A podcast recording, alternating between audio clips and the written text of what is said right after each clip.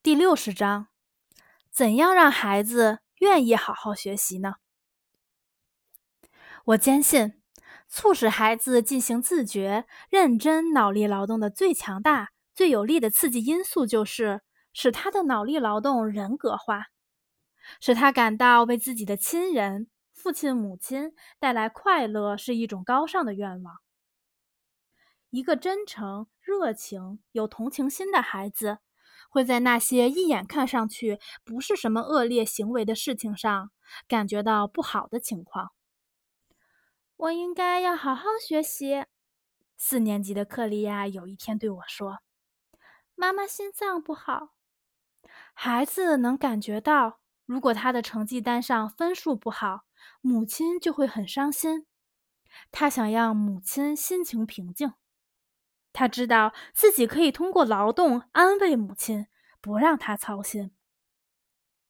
如果你想让孩子愿意好好学习，努力以此给父亲母亲带来快乐，就请珍惜、爱护、培养他作为劳动者的自豪感。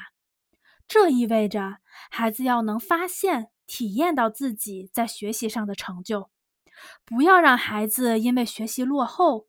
或者哪方面有缺陷，而觉得自己无可救药。孩子的乐观、对自己力量的信心，就是一根把学校和家庭牢牢联系在一起的线，是一块把父母拉进到学校的磁铁。如果孩子对世界的乐观感知被破坏，意味着学校与家庭之间筑起了一道铜墙铁壁。要保持这种乐观的火花，非常重要的一点，形象地说，就是要让父亲和母亲守护儿童知识的摇篮，直接参与孩子的教学，和孩子一起为他的成就而高兴，用心感受他的成功与忧伤。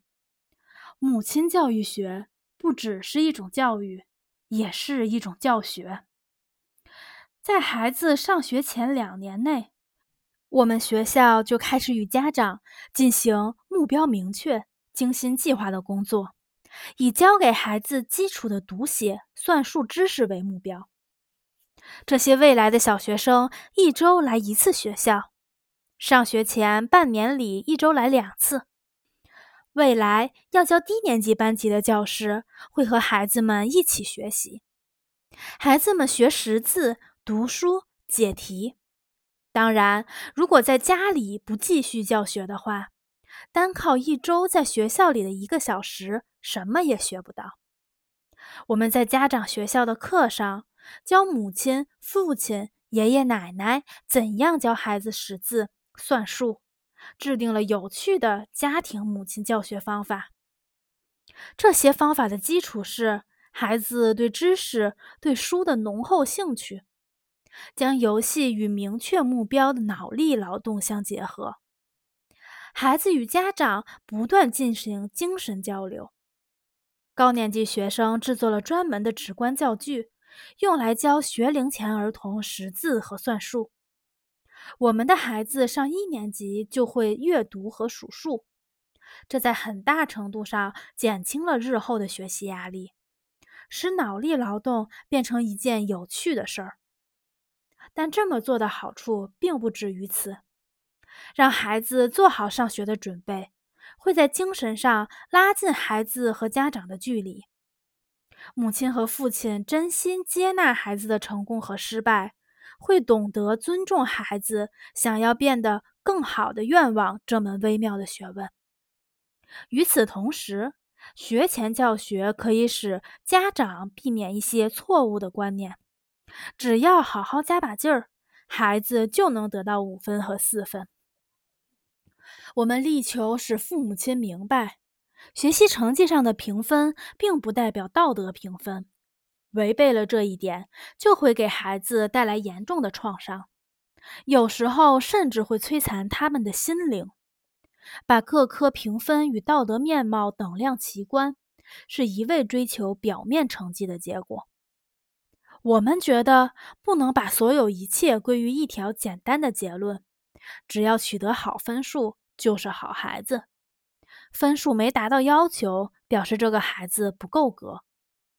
在这个缺乏教育常识的奇怪观点里，人不再是各种各样特点、品质、能力、爱好的和谐统一体。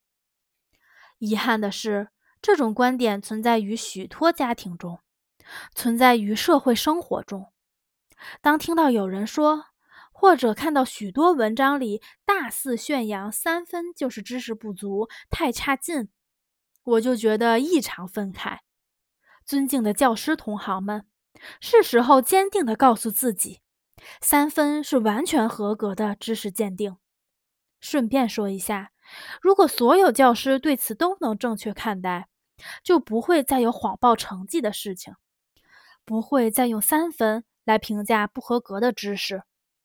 但遗憾的是，很多学校正是这样做的。家长们也不会再给自己的孩子提一些不可能完成的要求，因为不是所有人能力都一样。有的人很容易就得到五分、四分，有的人得到三分就已经是很大的成就了。今天，当我们即将实现普及中等教育的时候，记住这一点尤其重要。本章结束，欢迎大家积极评论、点赞、转发、关注，你们的这些行为对我有非常重大的意义。我们下章再见。